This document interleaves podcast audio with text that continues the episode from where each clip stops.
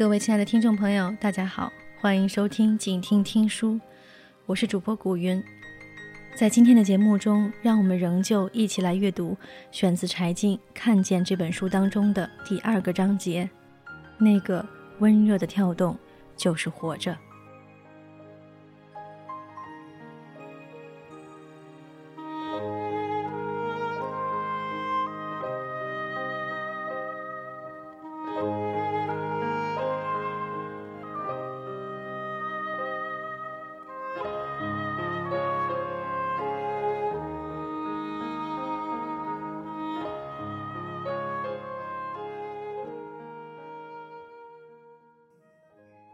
四月二十二日，我在那里看到病人从头到尾盖着白布推出来。两天之后，我们的车又经过那里。这个有着八十五年历史的三级甲等医院刚刚宣布整体隔离。黄色的隔离线之后，有三个护士坐在空空荡荡的台阶上，他们手里拿着蓝色护士帽，长长的头发刚洗过。在下午的太阳底下晒着，相互也不说话，就是坐着，偶尔用手梳一下搭在胸前的头发。车在医院门口停了十分钟，小红远远的拿 TV 对着他们。人类与非典最大也最艰苦的一场遭遇战就发生在这里。从四月五日开始，陆续有二百二十二人感染。包括九十三位医护人员，有将近一半的科室被污染。门诊大楼北侧的急诊科是当时疫情最重的地方。天井就在这里，我不明白这家医院怎么会有这么多人感染，但我知道应该跟上次拍转运的那二十九人有关系。我得知道这是为什么。没有人要我做这个节目，我也不知道。能不能做出来，能不能播？但我管不了那么多，心里就剩了一个念头：我必须知道。到那个时候，我才知道什么是陈芒说的欲望。采访中，急诊科主任朱继红告诉我，当时这二十九个病人都是非典病人。世界卫生组织检查的时候，他们曾被装在救护车上，在北京城里转。九年后再看二零零三年对他的采访，那时候我还不明白这个人为什么说话语速那么慢，脸上一点表情都没有。现在我理解了，那是沉痛。我用了很长时间说服他接受采访。我说：“你不用做什么判断和结论，只要描述你看到、听到、感觉到的就可以了。”在电话里。他沉默了一下，说：“回忆太痛苦了。”我说：“是，但痛苦也是一种清洗，是对牺牲的人的告慰。”朱继红带我走进急诊室门廊，他俯下身，打开链子锁，推开门，在右手墙上按了一下，灯管蒸一下，亮了，惨白的光。大概普通教室那么大的房间，蓝色的树叶椅套上全是印的白字。四月十七日，周四。四月十七日，周四。每个床上都是拱起的凌乱的被褥，有些从床上扯到地上，椅子推翻在地，四脚朝天，那是逃命的撤退。这就是我之前听说的天井。四周楼群间的一块空地，一个楼与楼之间的天井，加个盖儿，就成了个完全封闭的空间，成了输液室。发热的病人都集中到这里来输液，二十七张床几乎完全挨在一起，中间只有一个拳头的距离。白天也完全靠灯光，没有通风，没有窗，只有一个中央空调的排气扇。这个排气口把病菌传到各处，病例胡乱的堆在桌上，像小山一样，已经发黄发脆。我犹豫了一秒，朱继红几乎是凄然的一笑，说：“我来吧。”病例被翻开，上面写的是肺炎。他只给我看墙上的黑板，上面写了二十二个人的名字，其中十九个人后面用白粉笔写着“肺炎”。实际上都是 SARS。他说：“病人不知道，那些不知情的因为别的病来打点滴的人呢？没有办法，都在这儿怄着。如果我坐在演播室里，我会问他。”你们怎么能这样不负责？但站在那里，他说这些话的时候，脸上木然柔顺的绝望，让我的心脏像是被什么捏着一样，吸不上气来。他和他的同事也怄在那里。人民医院有九十三名医护人员感染非典，急诊科六十二人中二十四人感染，两位医生殉职。我想起转运当天看见他们的时候。他们只穿着普通的蓝色外科手术服。当时，当我在胸科医院战战兢兢地穿全套隔离服进病房，回到急救中心要消毒四十分钟，身边的人紧张的橡胶手套全湿了的时候，这些医生护士在天井里守着二十几位病人，连最基本的隔离服都没有。我问他那几天是什么状态，他说：“我很多天没照过镜子。”后来发现，胡子全白了。牛小秀是急诊科护士，三十多岁。她坐在台阶上，泪水长流。我每天去要，连口罩都要不下来，只能用大锅蒸了，再让大家用。我不知道这是我的错，还是谁的错。朱继红带我去看刘关市改成的 SARS 病房，我只看到几间普通的病房。迟疑的问他：“你们的倾斜区、污染区呢？”他指了指地上，只能在这儿画一根线。我不相信，问了一句：“那你们怎么区分清洁区和污染区？”朱继红沉默了一会儿，慢慢举起手，在胸口指了一下：“在这儿。”我问：“你们靠什么防护？”他面无表情说。我们靠精神防护。我原以为天井关闭之后他们就安全了，但是急诊科的门诊未获停诊批准，只能继续开着，病人还在持续的来，没有条件接诊和隔离的医院还在继续开放。发烧门诊看了八千三百六十三个病人，直到四月二十二日我们来拍摄时，病人才开始转运到有隔离条件的医院。当时病人连输液的地方都没有了，只能在空地上数。他带着我去看，所有的椅子还在，输液瓶挂在树杈上，或者开车过来挂在车的后视镜上。椅子不够了，还有小板凳。一个卫生系统的官员在这里感染，回家又把妻子儿子感染了，想尽办法要住院，只能找到一个床位。夫妇俩让儿子住了进去。两口子发烧的浑身湿透，站不住，只能颤抖着坐在小板凳上输液。后来连板凳都坐不住了。孩子痊愈的时候，父母已经去世了。一张张椅子依然摆在那里，原样，从四月到五月底，谁也没动过。蓝色的油漆在太阳底下一晒得褪色，快变成绿的了。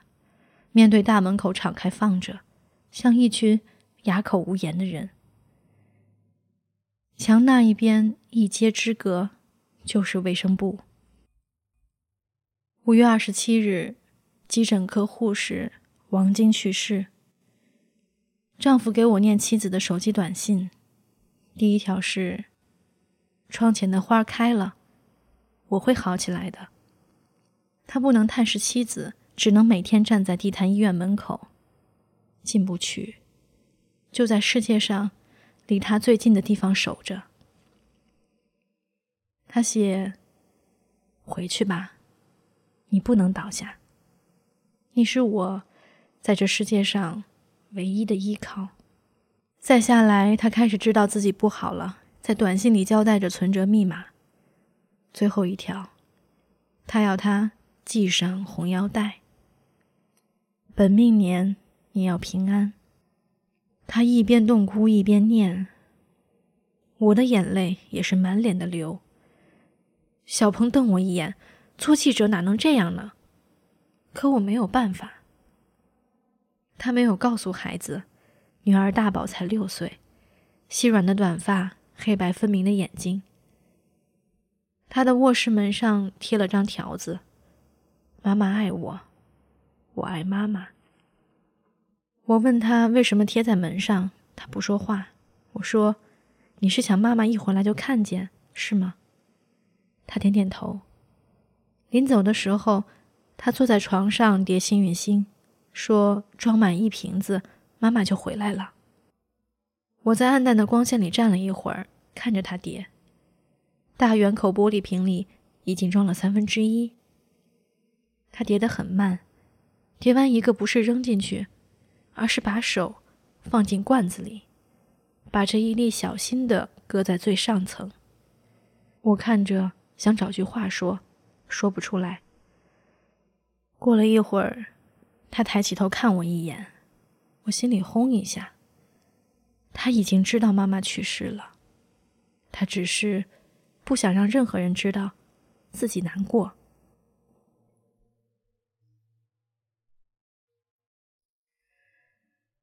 出来后，车开在二环上，满天乌黑的云压着城，暴雨马上就要下来。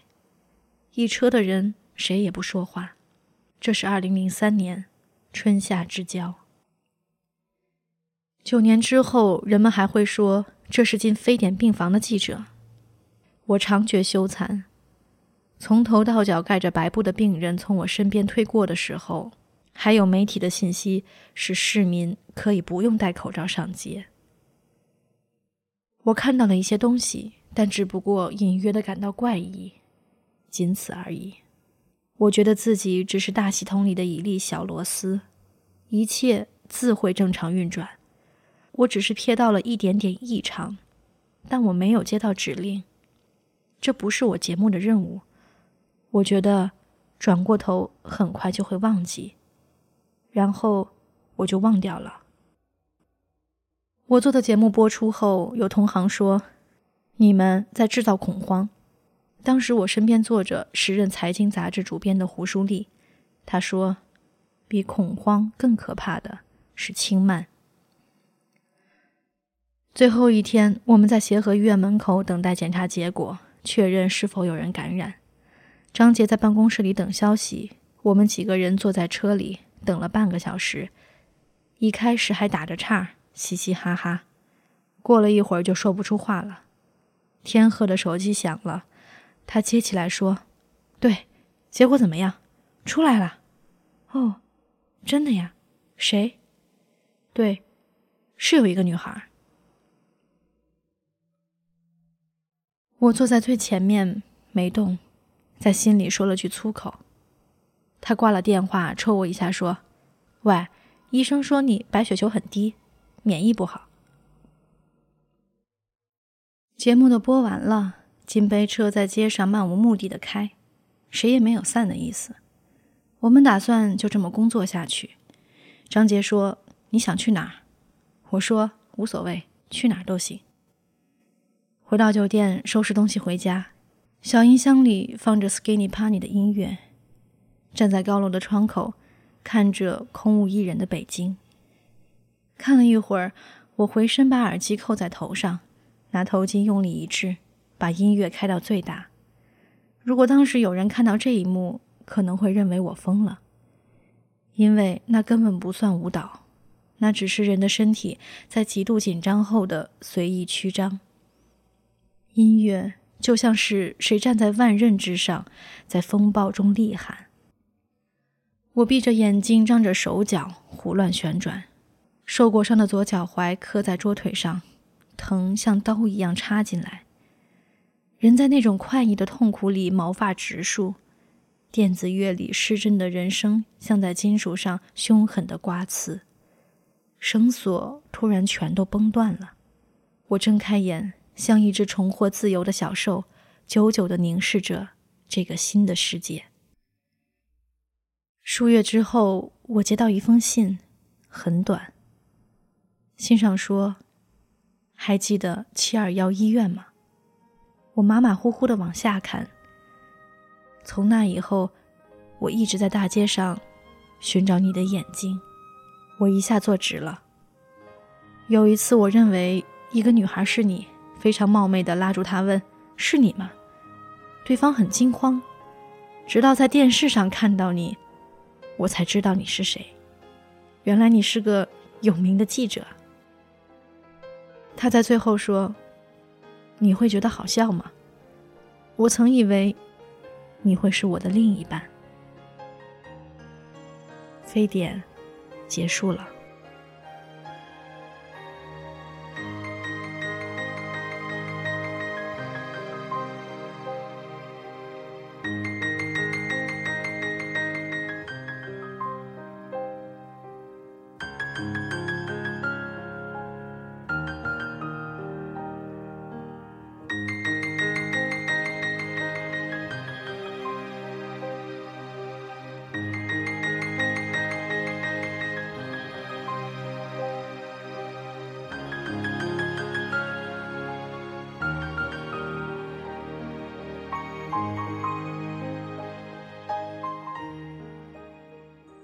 感谢您收听本期的静听听书，我是主播古云。如果您喜欢我的节目，欢迎在新浪微博关注 A N N 糖水的云儿。让我们下期再见。